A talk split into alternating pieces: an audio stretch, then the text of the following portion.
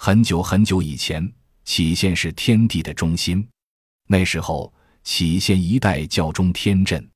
中天镇坐落在中天山上，离天只有三尺来高。这么说，人不是可以随意上天吗？不能。那时候的人只有几寸高，顶多没超过一尺的。只有镇守的四个孩子不同，一个个的身材都是三丈多高，可以任意到天上走动。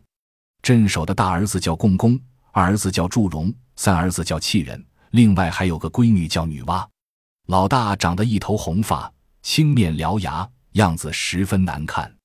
他嘴里会喷水，和海龙王是朋友，人们都叫他水神。老二祝融，脑瓜子一丈多长，脸红得像团火，嘴一张能往外吐火，人们叫他火神。老三契人和女娲都长得眉肌目秀，一表人才。兄妹四人相貌不一样，秉性也大不相同。共工和祝融。脾气火爆，气人胆小怕事。女娲善良聪明灵巧。有一天，妹妹捡到一个天鹅蛋，谁都争着要吃。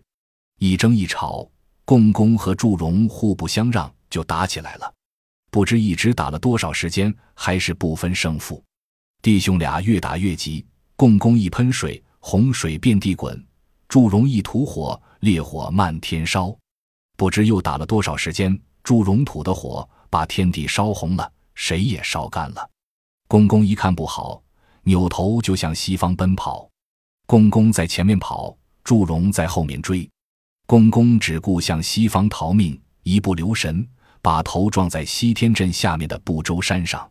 轰隆一阵巨响，西方的顶天柱不周山便被共工撞塌了。这一来，西天就跟着塌了。当时。洪水遍地流，石头到处滚。后来西方堆满了石头，成了山林地。洪水往东流，东方就成了大海洋。天意他不要紧，胆小的气人可吓傻了。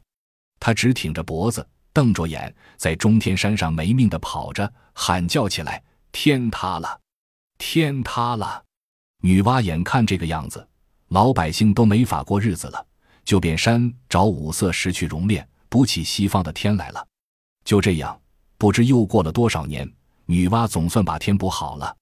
回去又费了不少力气，才算把气人劝说的清醒了过来，也不再喊叫了。安生日子没多久，偏偏又遇到皇帝战蚩尤，天地间打得一片黑腾腾，啥也看不见。再加上天鼓咚咚响，双方杀成团。气人又吓傻了，他还是每天狂奔乱叫：“天塌了，天塌了！”据说一直到周朝，中天镇才改名叫杞国，老百姓的身材都长高了，也会盖房子、建造宫殿了，日子也安稳多了。可是气人还是经常喊：“天塌了！”老百姓很不安宁，人人都埋怨气人是无事忧天轻。有一天，他竟然像瞎子一样撞塌了国王的宫殿和望天楼。国王一怒之下，就把气人这个废物杀了。